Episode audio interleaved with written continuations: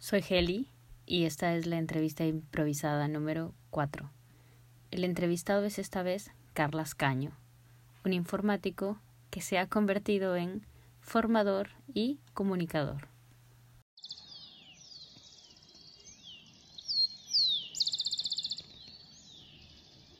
Primero dime cómo te llamas, cuántos años tienes y a qué te dedicas. Pues me llamo Carlas Caño, estoy a punto de hacer 44 años y ¿a qué me dedico? Pues es una buena pregunta.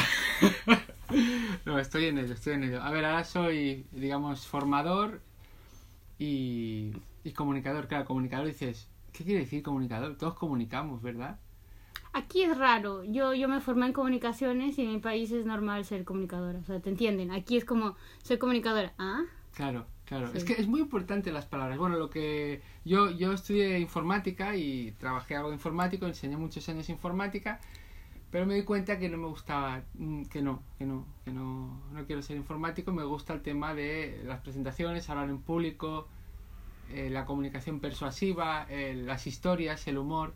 Entonces, he dejado de ser profesor recientemente y ahora estoy autónomo y entonces me estoy situando. Hago formaciones, pero de, por ejemplo, cómo hacer presentaciones, pues una empresa de los comerciales o, por ejemplo, pues cómo eh, hacer en el trabajo, pues usar bien la comunicación oral, por ejemplo, las, en reuniones o si tengo que explicar algo a los demás o incluso a veces cosas de gestión del cambio.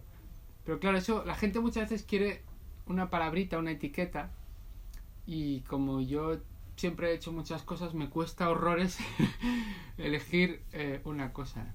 Eh, he elegido comunicación persuasiva, aunque no sé, hay gente que me mira raro cuando le digo esto, ¿sabes? ¿Por qué? ¿Por qué crees que te mira raro? Porque no lo entiende bien o porque a veces hay quien lo interpreta solo a ventas y no es verdad. O sea, comunicación persuasiva es que necesito, o sea, necesito al otro que le cuento algo me gustaría que hiciera alguna cosa, o cambie su forma de pensar, o su forma de actuar, o sienta alguna cosa, es decir, no es simplemente que te digo, mira, te voy a explicar cómo funciona el simulacro de incendios de este edificio, ¿no? Es informativo eso. Entonces, vale, sí, me lo explicarás y probablemente lo olvidaré a los tres minutos.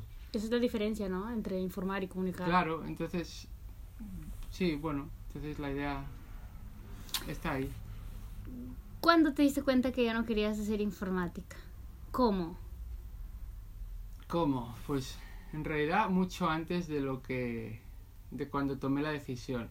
O sea, yo eh, estudié ingeniería informática, con 25 años acabé y, y, bueno, antes justo antes de acabar que estaba haciendo el proyecto final de carrera, ya empecé a buscar pues cosas y por ejemplo la Universitat Oberta de Cataluña se puede ser, digamos, eh, profesor a distancia, lo que allí le llaman consultor. Entonces, pues yo dije, bueno, mmm, vale, me voy a apuntar porque lo puedes compaginar con un trabajo. Y estaba en casa con mi PC y mi madre está por ahí al acecho y vio la pantalla y dijo, mira, también piden profesorado propio en la UOC, pídelo.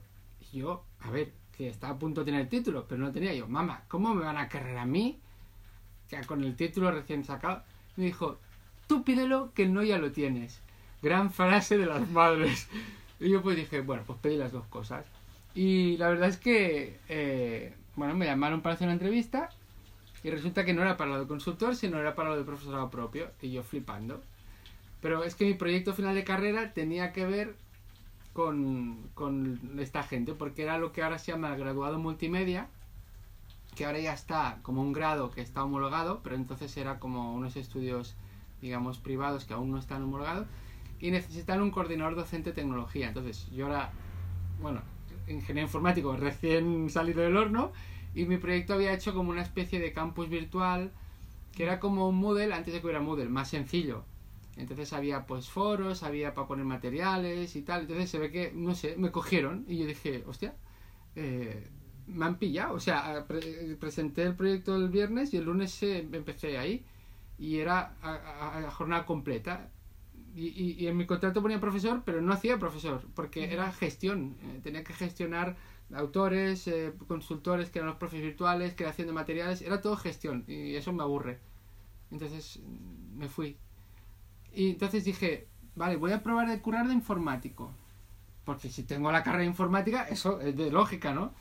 Y yo buscaba trabajo porque quería trabajar a jornada entera de informático, pero en el fondo de mi cabeza sabía que no era lo que quería.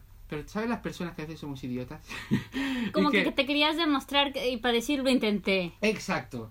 Entonces era como curioso porque iba a las entrevistas y, y nada, pues yo ahí pues me mostraba seguro en mí mismo, pero pensaba, es que no sé qué hago aquí.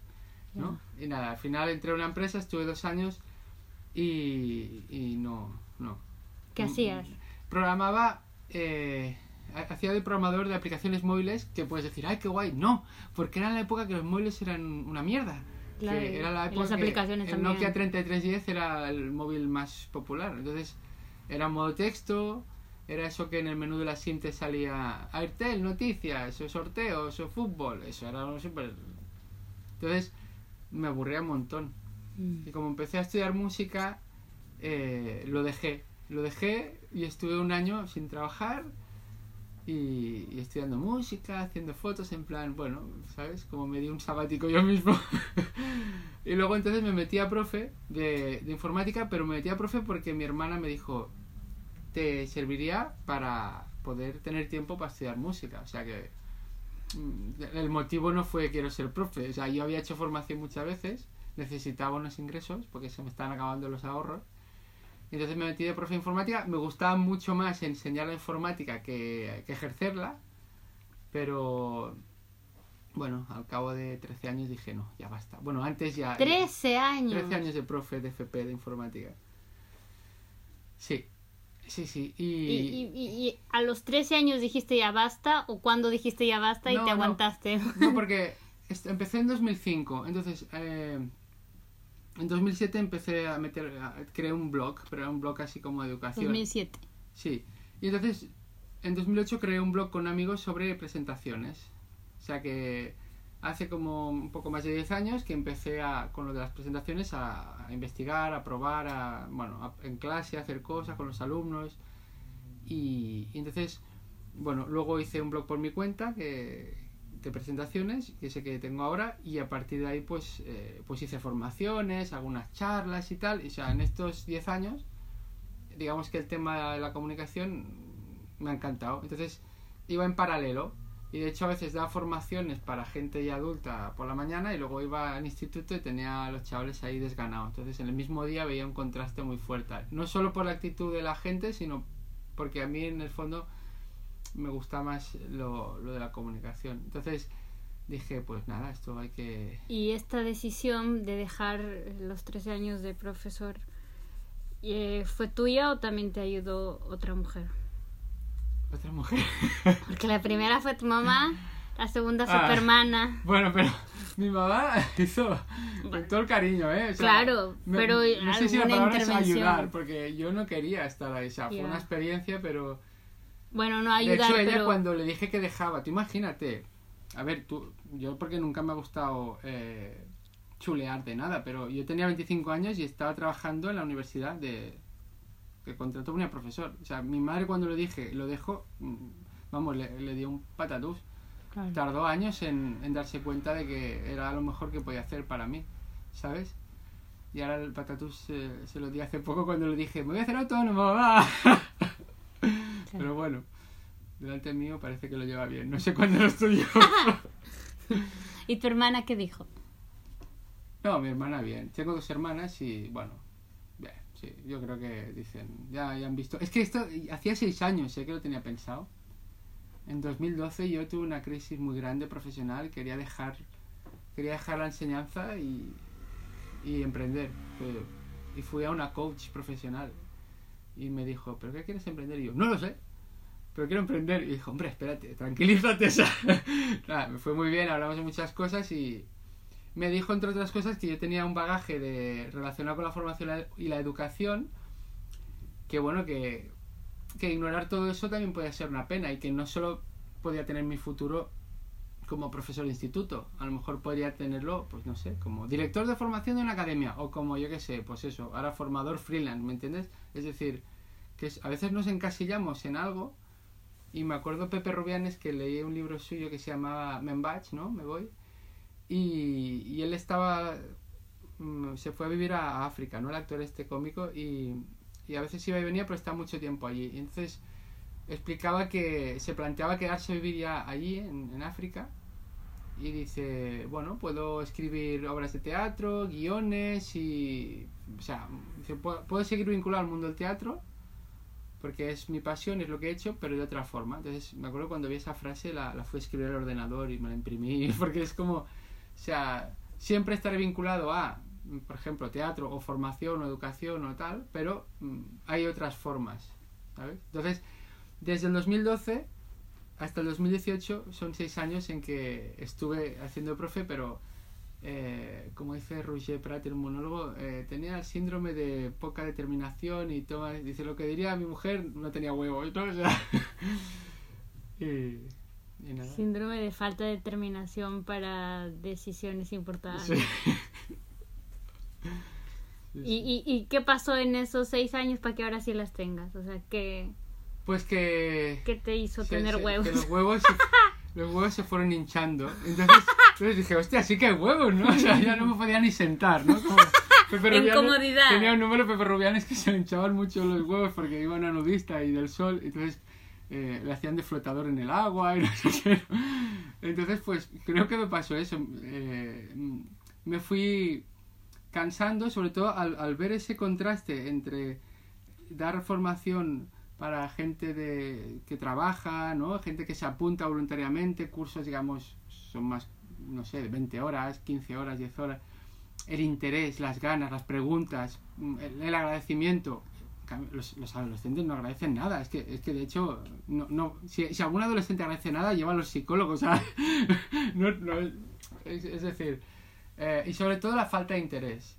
Es lo que más me, me carcomía. La falta de interés generalizado. O sea, y al final dije, yo no quiero estar con gente. Pero no había algunos que sí, o sea, no había un poquito de Sí, pero esperanza. en mis 13 años de, de profesor, más o menos he visto, por empíricamente, es un 15%.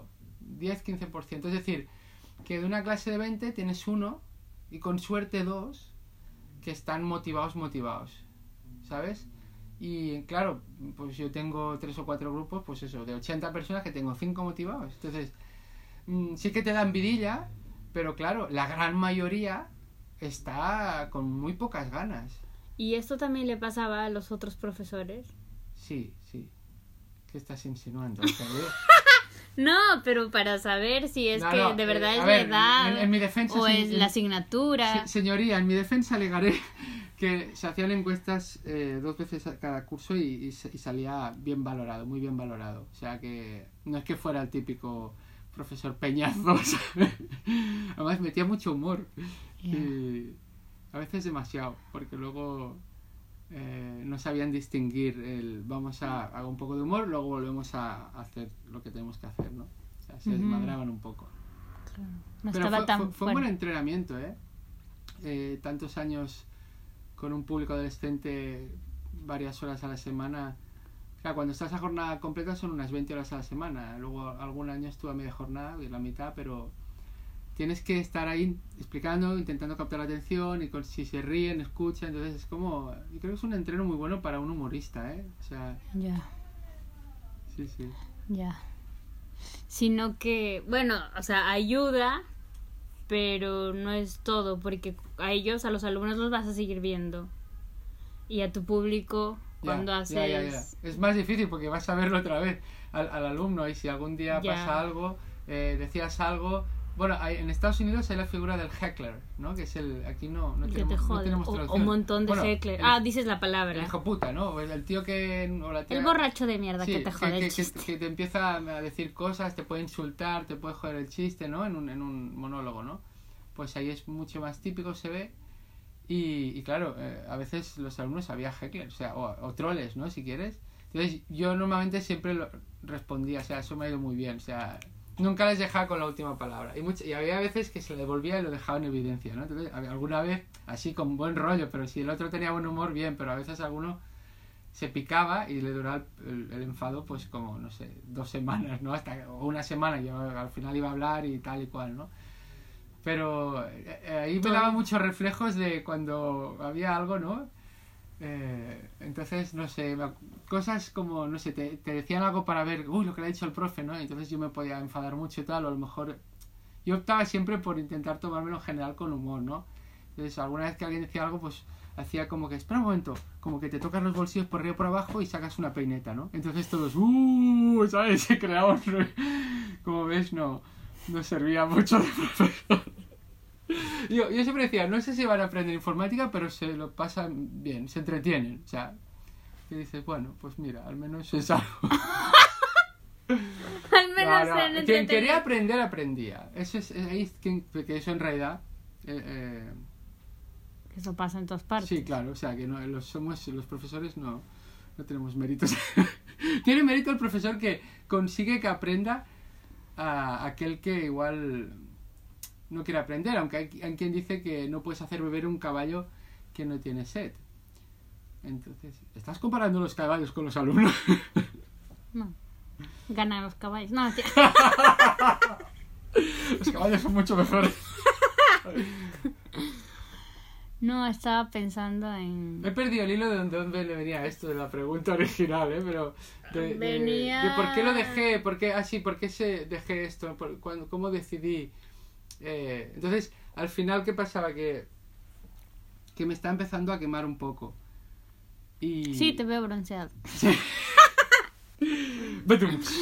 Y entonces no quería convertirme en un profesor quemado, en un profesor amargado, cosa que yo siempre eh, había, durante todos estos años, había visto de todo tipo de compañeros y, y la verdad es que, por suerte, el profesor amargado no, no son tantos, pero cuando hay uno se ve, se ve, se ve rápido. Entonces yo no quería convertirme en uno de estos y, y ya al último curso ya empezaba a notar, o sea, aún iba a dar a la clase más o menos bien, mm, pero algún día decías, oye, me da un poco de pereza, ¿no? Cosa que no me había pasado, ¿no? Y, y dije, no, es que ya está, ya tienes que dejarlo y tienes que probar lo otro porque si no, eh, cuando esté en el lecho de muerte diré, ¿por qué no lo probé?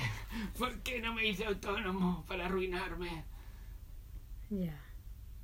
Como que pensabas que en algún momento hay que hacerlo, que es peor no intentarlo. Claro, porque luego si no sale bien, digo, bueno, eh, lo he probado.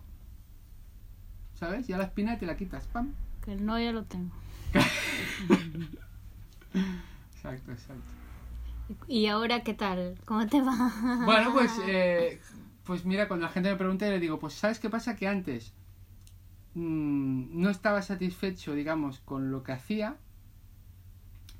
y, pero tenía una estabilidad económica. Y ahora estoy muy satisfecho con lo que hago, pero no tengo estabilidad económica. Es decir, al final, y bueno, pues ya, ya sabía, ya me habían dicho que el autónomo, y sobre todo al principio, es como una montaña rusa. Entonces, el primer mes facturé a saco, o sea, una pasada. O sea, yo, pero luego, claro, o sea, va bajando porque además en formación hay meses más malos, que no se hace formación.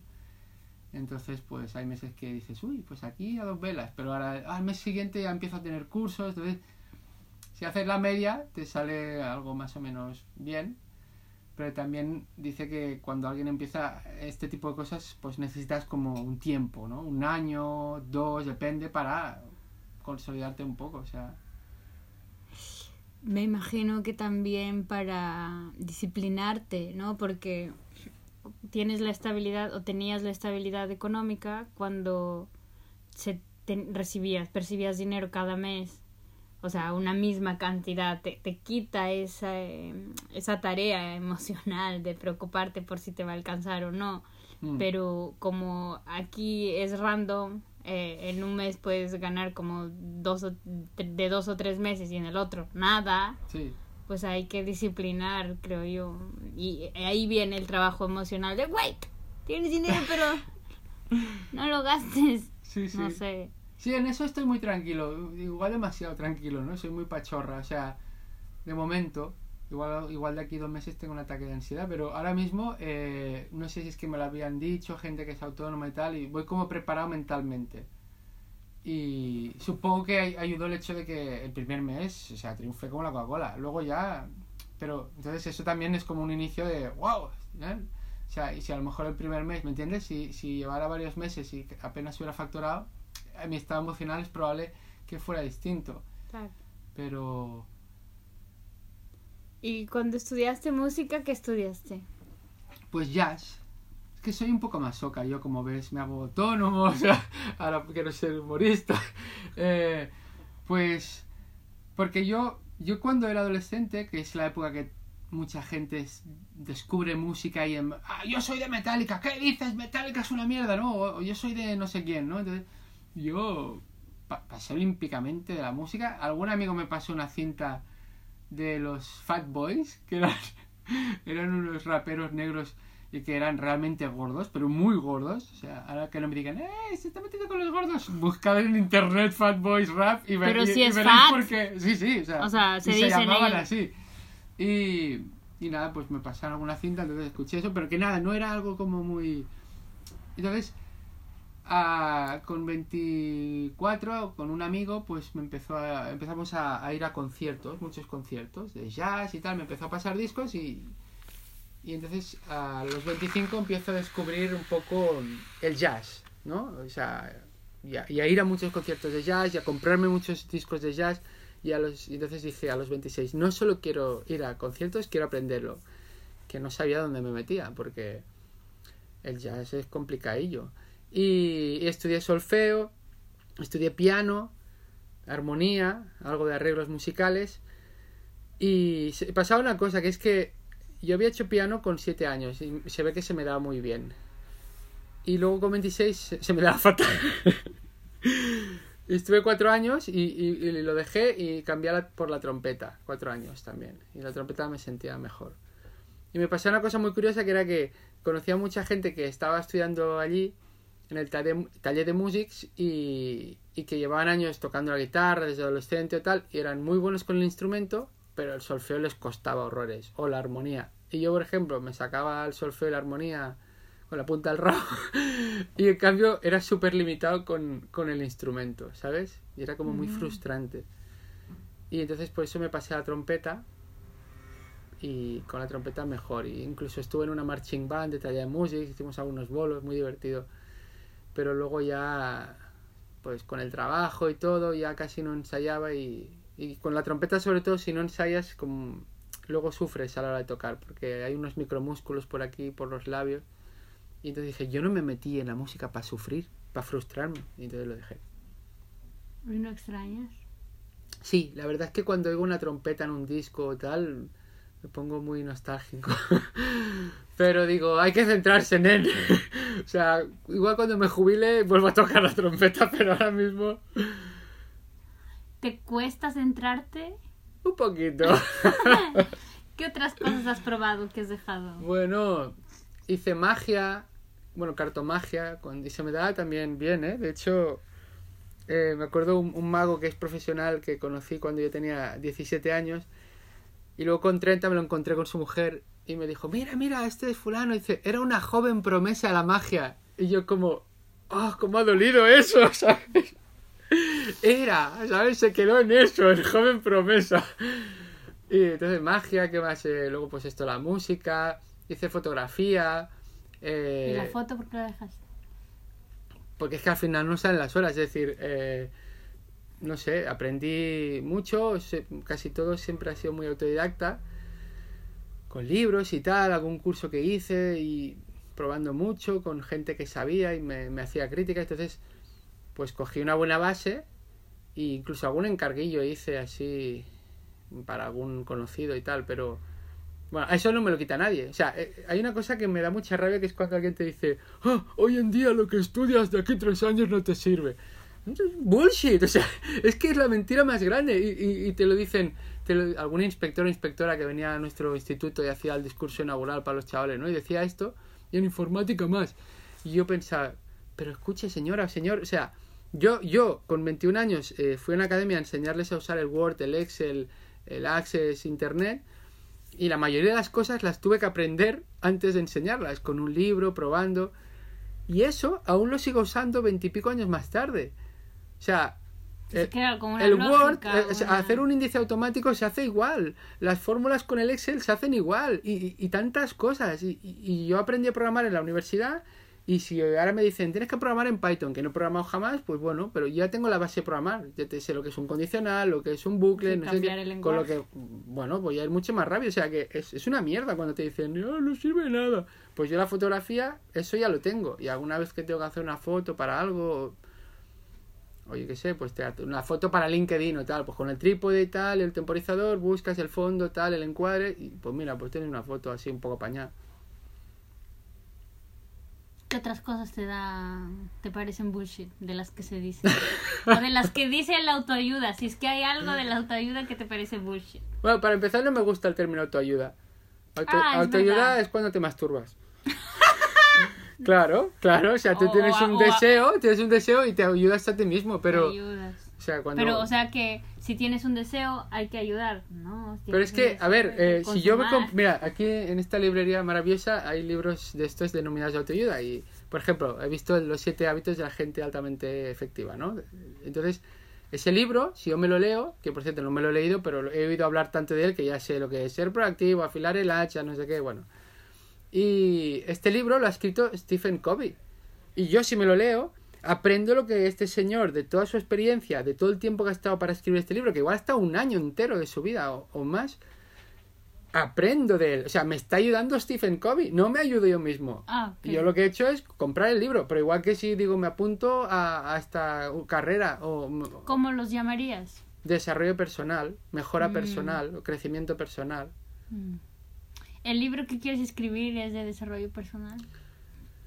Bueno, a ver, yo, yo ahora me estoy escribiendo un libro de, digamos, mm, comunicación o persu- persuasiva, que o sea, que de, de cómo hablar en público, pero no solo eso, sino porque lo que hago es, tengo un podcast que entrevisto a gente sobre temas de comunicación. Entonces, eh, llevo 34 episodios, pero he transcrito yo mismo 12 entrevistas, que es un currazo, que dirás, ¿y por qué no hay gente que lo puede subcontratar, no? Pues No, pierdes cosas. Claro, porque además, tú sabes quién es. Ah, ya me entiendes cuando quería hacer esta entrevista. Más o menos el mismo feeling, diferente sí, sí, sí, pero... Eh, me enteré que un autor muy conocido que es psicólogo, Malcolm Gladwell, que escribe bestsellers, ¿no? Y, y entonces, que él con, está montado en el dólar y él, claro, hace entrevistas cuando hace un libro y tal, y se las transcribe él. Y yo dije, hostia, si él, si él que tiene la pasta y, y- Entonces es porque yo lo he hecho. Yo las he grabado, las he reescuchado, pero cuando las transcribes, que tienes que ponértelo varias veces y tal, y mucho, mu- mucha atención, dices, ¡wala! Esto es muy bestia, ¡wala! Esto no me acordaba. Entonces, entonces eh, tengo estas 12 entrevistas transcritas y ahora estoy en la fase de curación. Soy el doctor Caño. curación. eh, Curador, la, primera, la, la primera entrevista, 39 páginas transcritas. Pues de esas 39, no sé en cuántas quedarán, pero muchas menos. Y luego yo igual ha- hago pequeñas ampliaciones o... Entonces ese será un libro. Escribir libros de desarrollo personal, me encantaría. Pero ahora mismo la vida no me da más, porque además tengo dos, niños, dos hijos pequeños y mujer y... Entonces, pues ahora mismo no me da más la vida, pero sí que me molaría escribir libros de desarrollo personal. Bueno, el podcast Z Testers eh, llevamos 124 o 125 episodios de desarrollo personal. O sea que Y el de entrevistas no es el humor en público, Presentástico. otro. Ah, o sea, tienes presentástico. ¿No conoces Presentástico? Sí, sí, Ah. sí, sí. Sí, he entrado. has entrado, bien. Sí. Luego salí. He entrado varias veces. no ah, muy bien, gracias, gracias. Eres tú la visita que me sale en Google Analytics. Eh, presentástico, humor en público y Z-tester. Tres. bueno, Z Testers lo he dejado recientemente. ¡Ah! ¿Por qué? Para centrarme. Oh, ¿Duele? Ha dolido, ha dolido. Claro. ha dolido porque llevamos tres temporadas y media, hablábamos de desarrollo personal, pero no en plan iluminado trascendental, sino en plan cachondeo, amigos de bar. Había humor, humor burro, y teníamos una audiencia de unas 2.500 personas. Y, pero, ¿sabes qué pasa? Que eran muchas horas a la semana. Y entonces, yo ahora estoy autónomo, el primer año son 50 euritos el mes, pero luego va subiendo hasta que pagas casi 300. Con lo que yo si ahora un mes no facturo nada, son menos 50, pero si de aquí no sé cuánto no facturo nada, son casi menos 300. Entonces, vi que eh, eran unas 6 horas de trabajo contando todo A la semana. con tanto desplazamiento, guion, grabar, postproducción, no sé qué, pero es que hay más horas que no contaba, que eran los libros que leía, las ideas que pensaba, eso era tiempo y, y energía que también se añadía. Entonces, eh, y bueno, pues en Y el... disfrutabas mucho. Sí, sí, hombre, hombre. ¿Y, y eso no hace como un balance? O, o sea, No, quiero, pero, quiero decir... si- pero es que tengo la mala costumbre de pagar mis facturas y dar de comer a mis hijos, entonces eh, necesito necesito facturar. ¿eh? De hecho, hay una frase que ahora no recuerdo quién la decía, pero es muy buena. Dice, hay que convertir las ideas en facturas. Lo que no es cash es cachondeo. ¿Sabes? Entonces, yo eh, tengo que dejar un poquito el cachondeo para, para centrarme en pues poder tener un, un negocio que, que aporte valor, que la gente pues me pague y yo pueda tener unos ingresos y entonces si a lo mejor no sé, más adelante pues puedo volver a hacer estas cosas, pero ¿sabes? Sí, sí, dolió, dolió. Pero, pero bueno, o sea, estoy haciendo una cosa que, que, que no he hecho casi nunca, que es intentar centrarme en algo, en una sola cosa, que es esto de la comunicación. O sea, una sola cosa, o sea, un tema que es la comunicación, pero que a la vez tiene presentarse como humor en público, Carlos Caño como humorista y Carlos Vale, Caño como vale. formador. ¿no? Vale, bien, bien buscado. Eh, pero si te fijas, el hilo común es, es la comunicación, Sí, es decir... claro. Claro, pero o digo... sea, ¿por qué, no he dejado, ¿por qué no he dejado humor en público? Porque el humor es un superpoder comunicativo. Y además te diferencia a saco. O sea, yo he visto gente que presenta muy bien, pero claro, eh, Heli, va- tú también vas a- al- curso de monólogos y a impro eh, a, a performar. Y claro, eh, todo lo que ves y los monólogos que ves y todo, entonces... Y, y ahora veo comedias, series, entonces... Ahora veo ponentes o, que, que lo hacen muy bien a nivel comunicativo, pero me digo, ay, ahí podía haber metido, o, o sea, hecho de falta el humor, no les quiero quitar mérito, ¿eh? porque ya lo hacen maravillosamente y hay gente que lo hace como un tocho, o sea, pero yo ahora digo, hostia, aquí le podía haber metido una pequeña broma, ¿no? O sea, entonces el humor te, te, te suma, te multiplica, entonces por eso va en línea. Y, y Presentásticos ahora en mi casa y lo de humorista lo estoy haciendo para cuando yo haga una charla o ayude a alguien a hacer una charla, ayudarle a meter humor o cuando yo de la mía, pues meterle mucho humor. O sea que todo, digamos que entra en el mismo saco. ¿No te gustaría seguir tu carrera como monologuista cómico? ¿Solo monologuista sin, No. sin charla de otro tema? No, porque es que tengo familia. Es decir, eh, cuando haces de monologuista tienes que hacer muchas actuaciones en horarios intempestivos, tienes que viajar y yo ahora mismo no quiero eso. Yo si hubiera descubierto eso con 20 años, pues hubiera hecho esto. Pero me enteré que habían cursos de monólogos eh, pues hace dos años. Y de casualidad, porque yo buscaba un curso de improvi- improvisación teatral. Y entonces vi o sea, nunca. Es que en eso a veces las personas somos un, poco empanados, ¿no? Sobre todo los tíos, empanados, ¿sabes? Que, o sea, es como que a mí siempre me gusta el humor, pero nunca me planteé que podría hacer algo de humor profesionalmente, ¿sabes? Y nunca me planteé. y de- me No acuerdo. creo que sobre todo los tíos, no me parece. Porque a mí también, por ejemplo, me gustaba Adel Ramones, que es un cómico mexicano. Me encantaba, me encantaba. Lo veía siempre y tampoco se me ocurría que iba a salir. Ya, ya, ya. Pero es que te gusta y supongo que se madura la idea y te sigue gustando y luego ves a otro y luego ves a otro y en algún momento se forma y dice y se forma porque llega el momento, porque conoces a gente, porque te encuentras con Manu Pradas, qué sé yo, y dices, hombre, sí que puedo hacerlo. Pero está ahí, no es- n- n- puede haber el que rápido capte Ya, ya. el deseo y se dedica, pues ahora Sí, lo hago. sí. Pero me parece que en general Y luego, luego la otra cosa es que de esto nos lo explicó, por ejemplo, hicimos un- una masterclass con Víctor Parrado, que es humorista, que está haciendo ahora en El Peliculero, ¿no? Un espectáculo, ¿dónde lo hace? En el Capitol. Capitol. Y, y allí salió, había gente que llevaba muchos años y se decía que un cómico, un cómico, un buen cómico, ¿eh?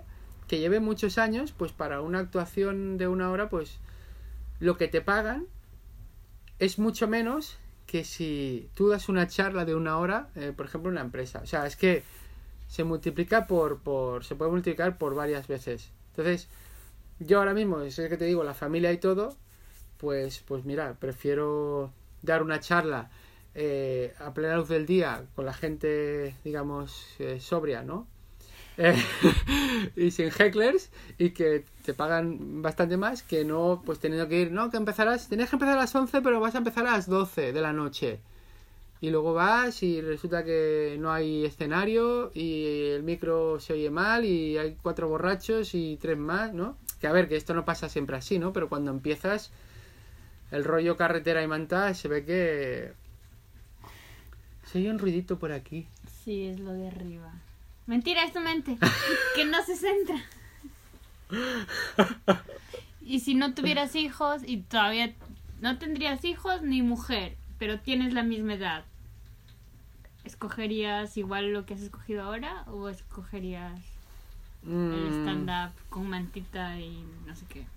Pues igual haría más, más actuaciones para ganar eh, rodaje con esto del humor, porque yo creo que esto de hacer monólogos es como si hiciera lo de los marines, ¿sabes? O sea, el- la prueba para entrar a los marines de Estados Unidos es súper dura, ¿no? Entonces, yo lo veo como si eres capaz, como hicimos en el local de Santa Coloma, ¿no? Bueno, yo- Bombay. en Bombay, ¿no? De hacer una actuación que te pagan y delante de gente que no te conoce nada y bueno, sobrevivimos, ¿no? Entonces, eso para mí es como un entrenamiento marino, porque luego, eh, si voy un día a la presentación donde anuncia mi nombre, igual la gente no me conoce, pero estás ahí en el cartel y la gente va a ese evento y ve el título de la charla, pues eh, no, hará, no hará falta que meta tantas risas por minuto, pero es que la gente, como está acostumbrada a que muchas presentaciones no tengan apenas humor o tengan poco, pues si yo soy capaz de meterle más de lo normal en una presentación, pues espero que guste y que se rían. Pero no tengo que llegar al nivel de monólogo, ¿no? Entonces, yo creo que si no tuviera familia, pues igual haría más actuaciones, pero igual seguiría con la idea de también hacerlo, eh, eh, digamos, como conferencias en, para empresas o eventos. ¿Quién es tu público? ¿Quién es mi público? Tus clientes. La pregunta del millón. bien, bien, ¿eh? Qué, qué bien. Digo, ¿de qué hablaremos, Kelly? No, vamos a improvisar, bien. ¿Me Yo puedes- estoy improvisando. ¿Me puedes quitar el puñal que me has clavado aquí en la espalda? No. ¿Quién es mi público? Pues bueno, a ver, eh, es una de las preguntas que más me cuesta, ¿no? En general, no, no tengo definido un avatar. A ver, mm, yo quiero ir ahora a empresas, gente que necesite eh, pues mejorar sus presentaciones. Eh, fui, a, fui la semana pasada a un congreso de, un- de temas de salud y no diré cuál, pero pero en el año 2019 me, me, me, me chocó un poco que aún haya tanta muerte por PowerPoint. O sea, me indigné. Di. Yo te he escuchado y he leído cosas donde pones que sobre la hablas de la muerte del PowerPoint, de la gente que muere por PowerPoint, pero igual sigues defendiendo el PowerPoint. No. Ok. Bueno, yo, yo- para mí el PowerPoint es una herramienta. O sea, yo últimamente la estoy usando mucho menos. Eh, yo puedo hacer... Mira, en un curso que di de comunicación oral, pues ah, apenas encendí el ordenador. O sea, y eran sesiones de 5 horas. Y de hecho alguna me dijo, ah, pues ah, podrías haber puesto una diapositiva. O sea, Así te dijo. no, pero una mujer que le gustó mucho el curso, pero que me dijo que yo dije, bueno, pero en realidad no hacía falta porque yo lo que contaba, contaba historias, les hacía participar, metía humor, no sé qué, hacíamos debates. La gente, hubo una mujer que dijo, ay, yo cuando me apunté a este curso pensaba que sería de esos que te duermes. yo pensando, pues para qué te Te apuntas. apuntas para Y dormir. dice, y no, no, que va, no me he dormido y es muy interesante. Y yo, ah, mira qué bien. Entonces, el, no, el PowerPoint es un recurso que a veces te puede ir bien, porque a veces una imagen, por mucho que yo explique, pues una gráfica o según qué, o una expresión, pero vamos, donde haya una buena historia, donde haya un humor, donde haya una buena metáfora, donde haya... Eh, ahora que has dicho buena historia, te, ¿qué opinas de James Roth como storyteller? James Roth es el, el, el del piano, Sí. Pues no, ¿sabes que no lo he visto? Mm. He visto, sé que sacó un libro, sé que le pasó, tuvo abusos, sufrió abusos de pequeño, ¿no? Sí, es un músico que, que a nivel personal, digamos, le, le ha ido mal, le han pasado muchas cosas malas y ahora es como un modelo de resiliencia que se ha sobrepuesto de todas sus adversidades y enseña a tocar sí, piano sí. y tiene libros que son Bueno, pues está usando, está usando las historias, está usando sus historias. a eso me refería Claro, es es, que- un gran storyteller Y, y aquí, aquí te abro una reflexión que es que, con todo el respeto para la gente que sufre, que, que la verdad es que... Pero a veces me da la sensación de que hay gente que le ha pasado cosas muy duras y hay, no todos, quien consigue, que eso tiene un mérito increíble, darle la vuelta, como James Rhodes, ¿vale? Entonces, es, es genial porque le ha dado la vuelta, supongo que no debía ser fácil y ahora se deben sentir mucho mejor porque de alguna forma igual ayudan a que no ocurra eso que le pasó, ¿no? Pero ya te digo, ¿eh? sin ánimo de, de ofender, pero las personas que no hemos tenido grandes traumas, a veces pienso, ¿y nosotros qué hacemos? es decir, a veces hay charlas estas de lo que llaman supervivientes, ¿no? De que hubo un tío que se ve que era escalador y se ve que se le atrapó el, el brazo en una roca y Sí. se lo cortó. sí el, el que en, en base a este caso hicieron la película 127 horas Vale. Entonces se lo cortó y luego tenía aún, había estado cin- cinco días, creo. se sin- tomó su orina Sí, no había comido ni nada y aún tenía luego con el brazo cortado que hacer un, un trozo ascendiendo, ¿no? Entonces, claro, él, pues, hostia, es una historia del copón, o sea, que, que, que ahora la explica y, entonces es cuando tú la escuchas y dices, oye, si a este tío le pasó esto, pues a mí que me pasa esto con en el trabajo que tengo un problema con ese cliente, pues es como que, ¿no? Pues dices, hostia, te anima, te inspira, ¿no? Pero yo a veces pienso que las personas que, que no nos han pasado grandes desgracias, a veces tenemos la dificultad de... O sea, por ejemplo, a mí me costó mucho eh, dejarlo de profesor porque tenía que tomar yo esa decisión de dejarlo. Mientras que he oído un montón de casos de gente que ahora está montada en el dólar. Hay un tío que se llama Pat Flynn en Estados Unidos que tiene una- un podcast y web que se llama Smart Passive Income, que es como generar ingresos pasivos. Y el tío está montado en el dólar. Y este tío, como empezó, lo despidieron, a raíz de la crisis, lo despidieron en su trabajo. como Entonces- que no fue su decisión lo empujaron Claro, entonces tampoco quiero insinuar que, que te tengan que... Pero que a veces la, esa necesidad, ¿no? Eh, pues hace que igual otros se hunden en la miseria, que también es verdad. Pero a veces las personas que... tienes que tomar tú la decisión activamente y es muy... es complicado, ¿eh? O sea... sí por supuesto Porque es como las pelis. En las pelis a veces pasa algo que muchas veces el protagonista es lo típico, ¿no? Del viaje del héroe. Llama a ah, eso te decía ya lo terminaste ¿El qué? el libro del viaje del héroe No, no lo he terminado. Ah, el del el viaje del héroe cómico lo he terminado. no el que dijiste que lo tenía Sí, no, tengo el, el viaje del escritor de, Bo- Ah, este, de este, Vogler, del lo tengo, lo tengo. Pero antes me leí el viaje del héroe cómico de Steve Kaplan, que es, un, es básicamente el, el de Vogler, pero, pero para en comedia.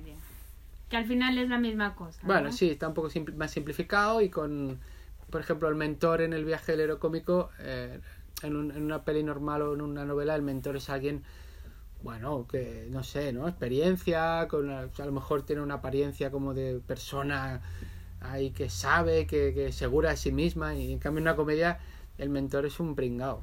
Puede ser el empollón de la clase, puede ser una tía que parece que es una colgada y que es súper vasta y luego es la que ayuda a la protagonista, ¿no? Entonces, que es colgada colgada, pues eso que, como no sé, cómo decirlo de... colgada, ¿cómo te explico qué es colgada? Pues no sé, así, pues... No te, lo- no te lo sé decir, Geli, ahora. basta dijiste basta Sí, basta. Es que, es estoy pensando en una peli, una peli que vi hace poco que era La boda de mi mejor amiga, porque el Steve Kaplan, la que es el autor de este libro del viaje del héroe cómico, la, la ponía como ejemplo, como ejemplo en su libro. Sí, la- lo he visto con la Julia Roberts, No, no, no, no. ¿no? Bueno, es que igual he dicho mal el título. En inglés era Bridesmaids y Ah. en castellano no me acuerdo. Entonces, No. es... Esas Eh, son compañeras como las damas de honor. deben ser. bueno, es una que salen muchas damas de honor, pero no sale Julia Roberts. Bueno, entonces la, la mentor es una mujer que cuando la ves es como muy, muy vasta y, ¡ah! y dice, es sale, te, te dice cosas que no te esperas, actúa un poco de forma inapropiada, ¿sabes? Parece que sea un poco, no sé, menos inteligente, pero luego es la que la hace sacar Mm. a la prota de su, bueno, de que cuando se ha hundido la miseria, pues... ¿Crees que siempre hay alguien que ayuda para salir de cuando te has hundido la miseria o puede salir alguien solito? Bueno, sí, creo las dos cosas. O sea, evidentemente somos animales sociales y necesitamos gente y, y a veces alguien te lo puede decir en plan, soy es como si fuera tu mentor y necesitas Heli, no sé qué, ta, ta, ta. Y tú, oh, vale, gracias, pero esto es muy de peli.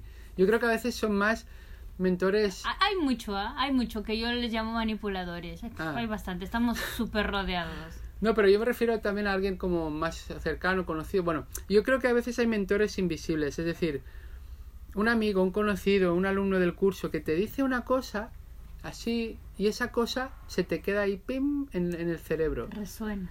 y resuena con alegría los cánticos de mi tierra. eh, entonces eso se te junta con una cosa que tú estás pensando y a lo mejor otro amigo te dice no sé qué, entonces tú haces ahí y, mu- y a veces uno mismo es el que, eh, bueno, eh, normalmente uno mismo es el que mm, te puede monetizar a alguien, pero es- al final eres tú el que toma la decisión. ¿no? O sea, eres tú el que haces caso o no, o lo haces de esta u otra manera, no como te habían dicho, ¿no? Sí, sí. ¿Tienes tiempo libre? Bueno, eh, no- a ver, el fin de semana, claro, def- definamos tiempo libre, ¿no? Eh, el fin de semana, pues eh, estoy por, por, por mis hijos y mi mujer, o sea, por la familia, ¿no? Y eso me costó bastante, ¿eh? Me costó, o sea, a pesar de tener, ahora tienen ya 5 y 7, me ha costado años darme cuenta de que, bueno, fin de semana, no sé, cambia el chip y no te frustres si no puedes hacer cosas de las que te gustan a ti, ¿no? Entonces, bueno, si algún día veo que hay un ratito que puedo aprovechar, me voy al ordenador y hago cosas, pues bien, pero si no es como lo echo un poco de menos, entonces, pero es tiempo libre porque, bueno, pues salimos, hacemos excursiones, o vamos aquí o allá o tal, o sea, en ese sentido. Y luego, pues claro, yo ahora las mañanas dejo los niños y mi mujer está al trabajo y yo yo estoy, digamos, libre, pero claro, voy a casa y me pongo a currar. O sea, No es libre. no, pues es ahora trabajo. estoy, esta mañana con la primera entrevista, pues eh, la he imprimido o impreso, como coño se llame, y entonces pues he tachado lo que no, subrayé lo que sí, y luego pues ahora tengo que, para un curso que preparo unas semanas, ahora, o sea que es, claro, o sea, estoy libre de los niños, pero, o sea que, bueno, no sé. Sí, hombre, algún ratillo, ¿no? No sé. mm, Algún rato a veces después de comer y lees un poco, no sé.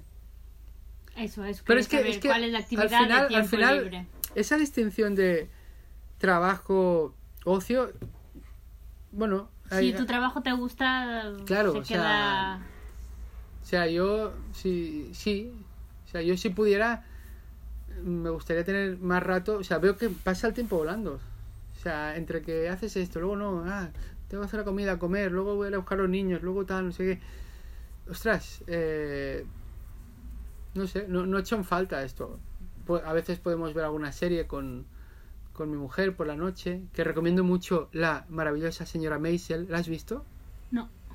En Amazon Prime y en otros sitios. no tengo Como- Amazon Prime. Mi jefe tiene y yo tengo su tarjeta del Amazon Prime y a mí me da vergüenza decirle, oye, ¿puedo usar tu Amazon Prime? Porque no lo usa. Él usa Netflix y, y HBO y ya no quiere más. Y yo quiero decirle, ¿puedo usar porque estás pagando Pues díselo, las horas?". díselo. Pues eh, es muy chula la señora Maisel. Es, es, es de Me lo ha una... recomendado Pep. ¿Lo conoces? Sí, hombre. Ese hombre. Sí. Me lo ha recomendado. La tengo acá y quiero... Pues mírala, quiero. porque claro, es de una mujer que empieza en la carrera de monologuista, está muy bien hecha, ambientada en Nueva York, en Manhattan, finales de los 50, la producción es brutal, está muy chula.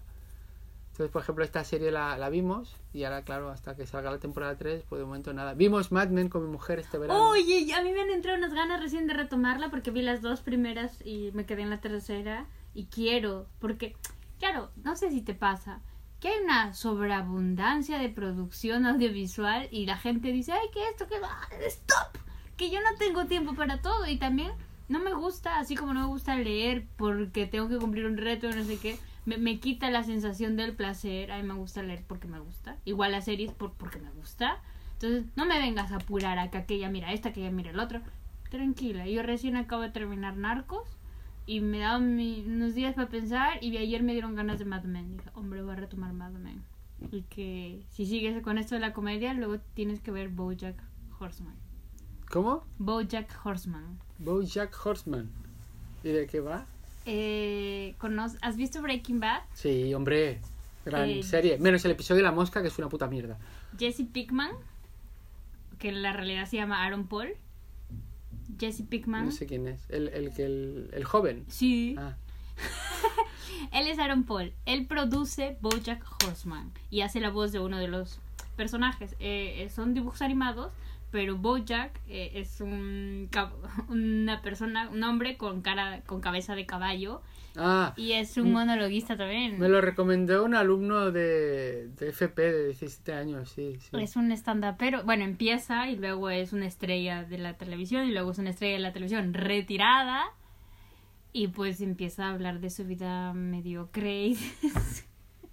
es buenísimo para pensar.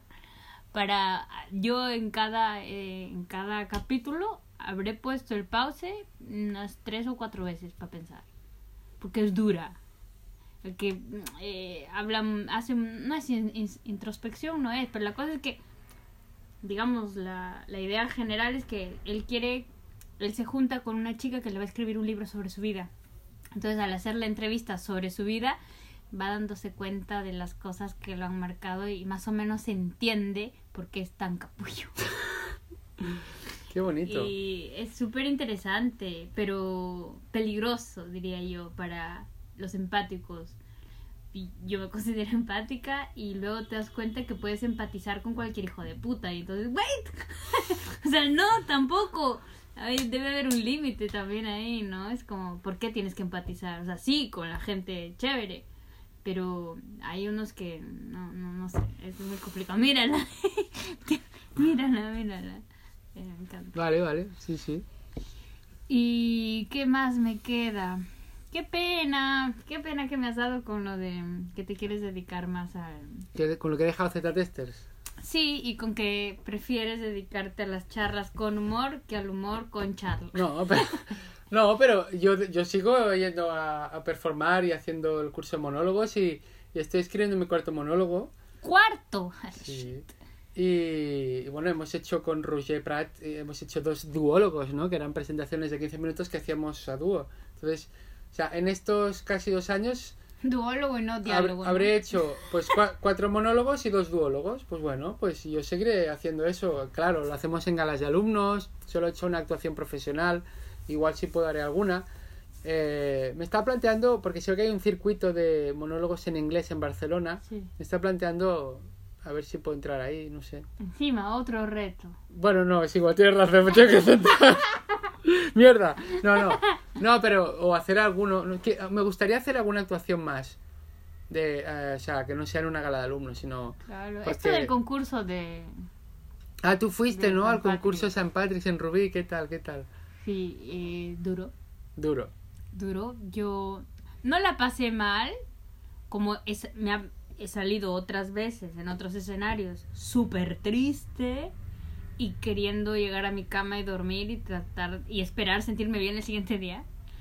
No así, pero como estar arriba, ver que la gente está expectante, escucha, está atenta, o sea, no- ni siquiera puedo decir, no me han escuchado, y mis chistes son de putísima madre, pero no me han puesto atención, no mentira. Sí me han puesto atención, estaban expectantes, me han escuchado, pero no se han reído. Bueno. Pero yo te diré una cosa, ¿eh? Eh, hay un, un flipado de un gurú, el Seth Godin, ¿sabes? Seth Godin. ¿No conoces a Seth Godin? ¡Oh, my God! Si es de desarrollo personal... Es, bueno, es de eh, marketing. Pero es un, Ah, es un tío muy bueno, muy lúcido. Es de los blogs más leídos que hay y ha escrito varios libros de marketing. Y. Yo en marketing me he quedado con Kotler y ya está. No, no. Que es yo la te Biblia del recomiendo. marketing. No, pero este tío, este tío está muy bien, ¿eh? Seth Godin, te lo digo de verdad. Em, este, este hombre le, le escuché una entrevista que le hizo Tim Ferris y, y decía que, que con 20 años el tío se, se hizo el siguiente propósito. Dice, "Mm, para, para mi toma de decisiones no voy a ser una persona que le afecte las situaciones o el contexto, sino voy a ser estratégico. Yo dije, hostia, este tío... O sea, es un crack. Con 20 años yo estaba apoyardado. Y este tío ya... O sea, fíjate, es muy profundo, ¿eh? Es decir, que tus decisiones sean estratégicas, no sean... En inglés eran situational, ¿no? Que aquí situacional no sé si diría, pero... Eso es muy fuerte, porque en el ejemplo de este, imagínate, yo solo he hecho una actuación eh, digamos, con, con público, que, no me, que no me conoce. Con público real. Sí. Eh, a ver, había, había un grupo de cinco que, que sí que eran, pero la mayoría no, ¿no? Entonces, que de hecho molaría un día que no hubiera nadie que me conoce. Pero, y, y salió más o menos bien. O sea, la gente hablaba y tal, no era como una gala que la gente está mucho más predispuesta, pero oye, salió bastante bien, la gente se rió, igual no fueron súper risas, pero tal. Entonces, lo que te quería decir es que, ¿te imaginas que tú, Heli, o yo, cuando hacemos monólogos o charlas, decimos, no vamos a ser situational, o sea, si me va muy bien o si me va fatal, yo voy a seguir con lo mío. Ah, por supuesto. Imagínate, porque Yo me he ido de así. hecho, de hecho, Yo me he ido así. cualquier, cualquier humorista eh, pinchó o pincha incluso en la actualidad. O sea, es una realidad. Entonces, yo estoy esperando el momento de pinchar. O sea, lo estoy esperando Claro. porque, porque todo el mundo pasa. Es decir, el día que pinche, suena muy flipado, ¿eh? Y lo es, pero el día que pinche casi que me alegraré porque, vale, ya he pinchado. Entonces. ¿qué puedo hacer o, o qué, qué puedo aprender de esto? claro. ¿Sabes? Sí, a mí me va bien en las galas.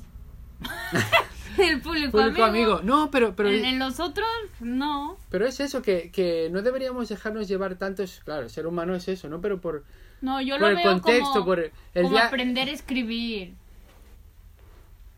¿Qué haces? No, no tienes una letra de putísima madre desde el principio. Una mierda. Claro. horroroso, no sabes, es esto. Pero es, pero es como todo. Nunca que ya me pongo a esto y plum, se me da de puta madre de un día para otro. No, no, no, no. ¿no? Incluso puede ser que ya lo hayas aprendido y un día hagas una letra de mierda porque, no sé, eh, porque estás borracho Que o me porque temblaba la mano. te tiembla la mano. Medio Parkinson. Entonces, Sí, sí, yo yo también lo tomo así y claro, no he leído a este hombre no sé qué del marketing, pero seguro que este lo dice porque ha leído El arte de la guerra, que también es otra biblia para el marketing para las- y para todo lo demás, para la vida, para mí es para la vida, me encanta. El arte de la guerra, ¿lo has leído? De Sí. Steven Pressfield. La resistencia. No, de no. Ah, no, no, claro, perdón. Yo te hablo de la guerra. De Sun Tzu. No, no, yo te hablo de la chino. No, es que hay uno que es la guerra del arte. Ah, Que es. de- no, es- eso no. Ese está muy bien, ¿eh? ¿Es del Elvis Porque. Presley? No, no, Steven Pressfield. Pressfield. Es te habla de. ¿Sabes esa vocecita toca cojones que siempre quiere, te dice, eh, te critica y no sé qué, no sé qué? Eso le llama un nombre y le llama la resistencia, con R mayúscula. Y la resistencia siempre está ahí, no la puedes matar. Tienes que aprender a vi- convivir con ella y a sudar de ella. Y en, en gente que hace cosas creativas, eh, bueno, en, en cualquier cosa de la vida, pero en el tema creativo está ahí súper toca cojones. Y una mujer que se llama Judy Carter, que era mo- Esta sí, este sí. Esa- Esta sí la conozco, ¿Sí? por fin. ¿Y Sí. por qué la conoces? Por el libro, por el libro ese de stand-up que... ¿Lo has tiene. leído? Sí, claro. Es chulo, ¿eh? Pues y me leí otro suyo que se llama The Message of You, que es un poco, ella es- explica cómo hacer lo que ella, bueno, ella era monologuista y ahora hace, hace charlas y conferencias y, y le mete mucho humor y tal.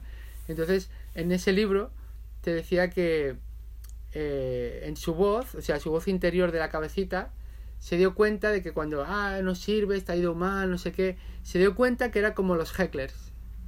Y entonces cuando se dio Su cuenta... propio heckler. Sí, y dijo, ah, pues yo sé cómo tratar a los hecklers, nunca les dejo la última palabra. Y desde ese momento dije, qué bueno, tío. O sea, si algún día tienes la vocecita que dice, ah, Heli, te ha ido fatal, pues tú, como si fuera un hijo puta del público, le dices cosas y le, le contraatacas. Yo le he dicho, cállate perra. sí, una vez me iba a una entrevista del Jarro Café de aquí y era en inglés. Y ya me iba, mira, ni siquiera era la entrevista ya, pero ya estaba en el camino y decía, ¿y si no me sale el inglés fluido? ¿Y si no, no sé qué? ¿Qué mierda estás haciendo aquí? ¿Por qué has venido? ¿Por qué has pedido? Y me di cólera a mí misma cállate perra, que no voy a ir a hablar en inglés lo que sé y ya veremos. Y sí, porque esta voz lo tiene todo el mundo, este heckler que hay que... Hay, hay un libro eh, de flipaos mm, que a mí me gustó ¿Cómo mucho. de flipa? Bueno, es que a los libros de desarrollo personal yo les llamo a De de, fli- flipar. de flipado. Porque tú eres un Soy flipa. un flipado. Hay un libro que se llama La liberación del alma. Ah, sí te vi súper entusiasta. de con Michael esto. Singer. Y la portada es un caballo blanco corriendo por la orilla de una Ya, playa. ya. A que da yuyu, a que no lo leerías nunca. Pues es muy bueno. Es muy bueno. ¿Por qué me lo recomiendas con tanto énfasis? Porque no sé por qué. Pero mejor préstamelo. Eso me ibas es a que decir. no si puedo quieres porque tengo en presto. Kindle. Ah, ok. Oye, bueno, eso te lo pregunto después. Tengo un Ah, problema el con mi Kindle. bueno, Eh, no sé por qué te lo he comentado, eh, lo de la liberación- liberación del alma, pero es un libro que te habla de, de- de- de- Bueno, hemos hablado de esa voz interior, ¿no? De esa voz interior que es, es con quien hablamos más rato y más frecuentemente. O sea, siempre está ahí. Con este puto heckler que nadie le da bola, nosotros le damos bola. Claro, claro, claro. Entonces, es muy importante que conozcas ese heckler, como dice Michael Singer en su libro, ese compañero de habitación. Que, que a veces está contento, que, que, que a veces es muy obvio porque relata, narra la realidad. Ay, pues mira, hoy hace frío, creo que no sé qué. Ay, a veces es como muy obvio, pero hay esa necesidad de, de asegurar lo que estoy viendo o haciendo, ¿no? Y a veces es muy melodramático, muy melodramático, ¿sabes? Y de hecho, ni- casi ninguno de nosotros, Heli, ha puesto que tú no, no aguantarías a, a- a un, a un tipo o una tipa que, que, que, que fuera de verdad físico, que viviera contigo y fuera tan melodramático como nuestra voz, ¿no? O que te dijera, ah, ¿estás segura la entrevista esta en el Hard Rock Café? Pero si tú el inglés la enviarías a la mierda, ¿sí o no? No, yo he venido 13.000 kilómetros más lejos de eso, nada más. Pues, pues bien, pues claro, no puedes huir de tu vocecilla interior, aunque viajes 50.000 kilómetros, aunque te vayas a la luna, o sea, no puedes huir de tu, no puedes escapar de tu mente, entonces tienes que conocerla. Y este libro te ayuda y te dice cosas muy chulas. Que, que bueno, que no lo dice solo este señor, ¿eh? Porque me enteré que esto es una especie de yoga intelectual, o sea, la yoga tiene una parte más física y esto se ve que es algo de, ¿vale? Pues entonces es más del, del tema de la De yoga conciencia. para tus neuronas. Sí, el tema de la conciencia. ¿Quién eres tú? ¿Quién eres tú, Heli? ¿Quién eres? Una mujer de 32. Y cuando eras pequeña, que eras una niña, Era no eras tú, Sí, claro. pero eras una niña, yo. ¿no? Sí. Entonces, ¿en qué quedamos? Pero tú me has dicho quién soy, no quién era. Pero eres, ya no eres la misma, o sea, no. No. cuando eres una niña y ahora No, no, No. soy la misma.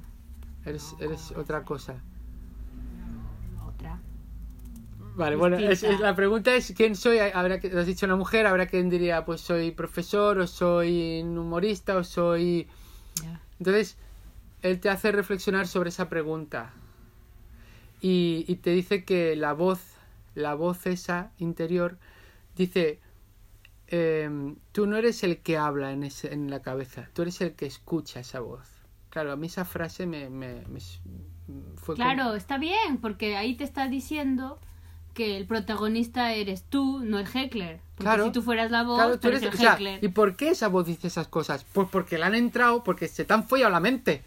Porque igual de pequeño tus padres te decían, ay, es que una señorita no hace esas cosas. Yo sé casos de, de, de mujeres de más o menos de mi edad y, y de antes que han tenido problemas eh, intestinales y han tenido que ir al doctor y la causa cuál era? Que se aguantaban los pedos. Porque una señorita no se tira pedos. Entonces, eh, eh, pues eh, como decías, Rec, mejor fuera que dentro. Es decir, si tu, si tu cuerpo necesita sacar eso... No al- le dejaban tirarse pedos. no, pero ella, claro, si eso te lo dicen de pequeña, se te queda grabado. se te fue en tu mente, se te queda en subconsciente y tú incluso estando sola, te los No te aguantas. tiras. Y dices, entonces, claro, tienes problemas. Normal. Entonces, eso, eh, ¿y por qué? Y esto es un ejemplo así más, más gráfico y curioso, pero ¿por qué tú piensas esas cosas?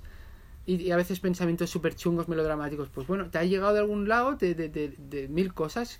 Entonces, si cuando te dicen, no, no, tú eres el que escucha, hostia, te- a mí me, me, me relajó, me- o sea, es decir, aunque piense una cosa que es una barbaridad, eh, date cuenta de que te estás dando cuenta. Es decir, ha pensado esto, pero como otro día pienso que soy la leche, ¿me ¿entiendes? Y que tampoco será verdad. Es decir, entonces te explica muy bien cómo nos construimos muros de pensamientos y pone símiles muy chulos, ejemplos muy muy chulos, concretos. Bueno, estoy, estoy subiendo demasiadas expectativas, no debería, porque luego dirás, va, no era para tanto. Pero la, la, parte final es un poco más iluminada, pero bueno, pero, pero a mí me gustó. Y si no quieres, si no quieres leerlo, eh, voy a hacer un poco de spam. Escucha el episodio que Spam o spoiler. spam. Spam. Escucha el episodio que grabé con, con un oyente que se llama Jack Berry de, y, que, y que se llama La liberación del... Comentamos la liberación... Ah, sí, lo he visto, lo he visto. Busca la liberación del arma en Z-Testers y ahí hablamos del libro. O Del sea que es- arma. Del, del, del arma letal. Eso ves, el psicoanálisis diría algo. Ah, No, yo diría que tiene familia andaluza. y que te ha salido el arma en vez del arma. Oye, el- el- eh, dime un libro que te guste, ya que estamos aquí y me viene solamente. Pero no de desarrollo personal. Otro, un libro que digas, ay, qué lindo. Un libro que me guste que no sea de desarrollo personal. Pues eh, me gusta eh, La conjura de los necios. Ah, comedia. Sí, se podría decir, es muy, muy divertido. Eh, también me gusta Terry Pratchett, todos los, los discos, lo- la serie de, de los guardias de Mundo Disco, como, como Guardias Guardias o, o Turno de Noche. Estos, estos me gustan mucho. ¿Qué Y- es esto, policíaco? No, no, eh, Terry Pratchett escribía fantasía, pero con Ah, humor. fantasía. Entonces tenía como 40 libros o más de un, un universo que se llama el Mundo Disco. El Mundo Disco es eh, un universo, el mundo que es plano, que es como un disco plano, que está a, a lomo de cuatro elefantes gigantes que van encima de una tortuga gigante que va deambulando por el universo. Entonces, para que veas tú el nivel de... entonces- Flipado. Sí, El de entonces, flipe que tiene. entonces es como si pasara como en una edad media o de renacimiento, pero de otro mundo. Entonces, eh, eh, Terry Pratchett usa fantasía, usa el humor y es muy bueno, muy bueno. Entonces, tiene como 40 libros, yo me he leído del mundo disco como 12 o 15, la mayoría de la serie de los guardias, porque tiene, tienes, tiene el rollo de las brujas, tiene el rollo de los magos, entonces hay como libros de... ¿En tu casa leen? O sea, cuando tú eras niño, Sí. digo. Tú- Cuando eras niño, tus una- papás leían. Una de las cosas que más agradecido estoy a mis padres, sobre todo a mi madre, es que el- de alguna manera me inspiraron el amor por la lectura. O sea, yo siempre veía libros en casa, muchos libros, y veía a mi madre leer. O sea, para mí era como algo supernatural, ¿sabes? O sea, que estás de acuerdo. Bueno, no se lo pregunto. ¿Estás de acuerdo con estos que dicen que la mejor manera de hacer leer a tus hijos no es diciéndoles lee, sino dando un ejemplo? Totalmente. Pero ¿no te parece que es posible también que el padre lea, la madre lea y el hijo no quiera saber nada? Podría ser, podría ser, pero es que, mira, es- es- vi una ponencia no hace mucho de... Hay muchos estudios científicos que, que han demostrado que a los niños desde que nacen hasta los tres años, si se les leen libros, cuentos, Desde que nacen hasta los... tres años, eso mejora su desarrollo cognitivo. O sea, desde que nacen, ¿eh? Yo, de hecho, a mi hija, o sea, nació y al, al- al día siguiente estaba leyendo de mi Kindle un libro en inglés, ¿sabes? O sea, eh, y, y bueno, y muchos cuentos, muchos cuentos, incluso cuando son bebés que dices, igual no se entera mucho, pues se le lían. O sea, que si vais a tener hijos o hijas, leedles desde el primer día, leedles, leedles a menudo, si puede ser cada día, porque claro, eso estimula su desarrollo cognitivo y entonces eh, se ve que han hecho un, un programa en, en un en un centro de salud de- del área del Maresma, no recuerdo el sitio, donde a las familias, cuando la mujer está embarazada, ya les hablan de esto, se- si se inscriben voluntariamente al programa, les dan como unas fichas, les, con la biblioteca les hacen la acogida y un espacio para que les lean a los niños. Les, entonces, bueno, hay una frase brutal que dice que un buen lector se hace en el regazo de sus padres. Claro, porque les lees, les lees los cuentos y les lees a menudo. Claro, es que pero eso es tiempo. Y claro, igual no tienes ganas tú, o sea, pero... Sí, sí. Pero si no tienes ganas de ser padre, no seas padre. Claro, pero es que para cuando eres padre, como hay una, una previa que es muy divertida, pues, pues a veces no se piensa tanto en el resultado como en la previa, ¿no? Y- Ya, ahí el- mi última pregunta, porque ya nos estamos sí, porque tú quieres buscar a mis hijos a que salen a la La escuela. última, la última. Si tuvieras, si te regalan una semana de tiempo extra, todo lo paralizas ahorita y te dan una semana y acaba la semana y sigues en tu siguiente segundo de ahorita, ¿qué harías? Guala, qué fuerte, Heli. O sea, me has pillado. Nunca me pillan desprevenido, pero como, como para mi universo eso es, es imposible, ¿sabes? Es imposible, totalmente. Bueno, igual te dirías, ah, esto es lo que te estás contando, pero, ¿sabes? Eh, pues la verdad es que no, no, no tengo ni idea qué haría. que ¿Una semana yo? Madre mía. Pues igual... A ver, una cosa que igual me gustaría probar, aunque igual sería muy duro, sería un retiro de estos de que hacen de meditación estas cosas. para, para verlo, para, para ver si al final digo, bueno, pues eh, no era para tanto, o para decir, o para decir, ¡wala, cómo mola! Pero el forzarme a desconectarme de todo, no mirar, el móvil se ve que no puedes ni llevarlo, ni libros, ni nada, y, y hay casos, se ve que hay diferentes tipos de retiros. Hay algunos que se levantan a las 5, desayunan a las 6, comen a las 11 y no vuelven a comer hasta el día siguiente. y no sé si este es... Este... Pero claro, tú imagínate, no tienes ninguna distracción, solo el bosquecito y has comido a las 11 y... O sea, sentir, sentir tu cuerpo, escucharlo, cómo reacciones, qué pensamientos te vienen, ¿sabes? Claro. Pues mira, igual eso. Sé que sería duro, ¿eh? Pero... Eh, Ahora la gente pensará, este tío es tonto, ¿no? O sea, No, del rollo, podía decir, me voy a Cancún o no sé qué, o, o, o no sé. Pero es más o menos como lo que pensamos hacer en vacaciones y luego llegan y no las hacemos. Pero, pero es eso, es, es una desconexión total. Y a ver qué se aprende de eso, ¿no? Mm. A lo mejor dices, eso ha sido horrible, horroroso. O a lo mejor, no sé, vuelves "Guau". iluminado y ya dejas todo y te haces monje, ¿no? ¿Apagas el móvil en las noches? Sí, sí, siempre. Desde, desde siempre. Hasta que tus hijos empiecen a salir en la noche. Qué simpática que eres. Disfruta cuánto te valen 10 años. Ay.